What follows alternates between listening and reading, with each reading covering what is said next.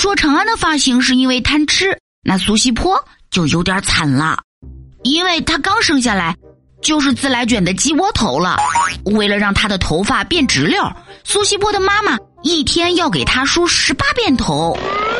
刷刷刷，第一天头发没变顺，还起静电了，结果小卷毛变成了小炸毛。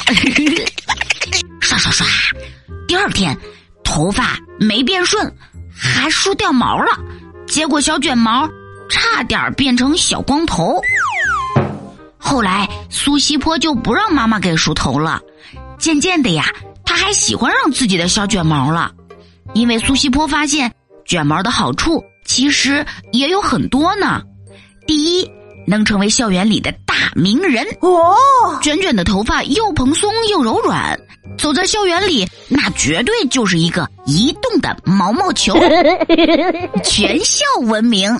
就连苏西坡去上厕所，都有同学会客气的说：“哎，那个卷毛的帅哥，专心上厕所，快给我让个位置。”哎呦我的妈！第二，卷发的优势还有一个。那就是能吸引小鸟。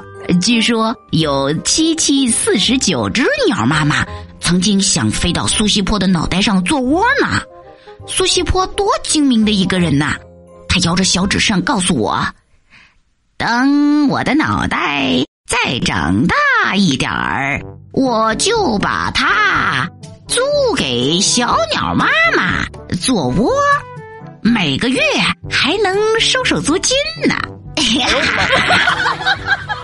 可是可是，噗嗤噗嗤，苏西坡还没乐完呢，几堆小鸟屎就掉他头发上了。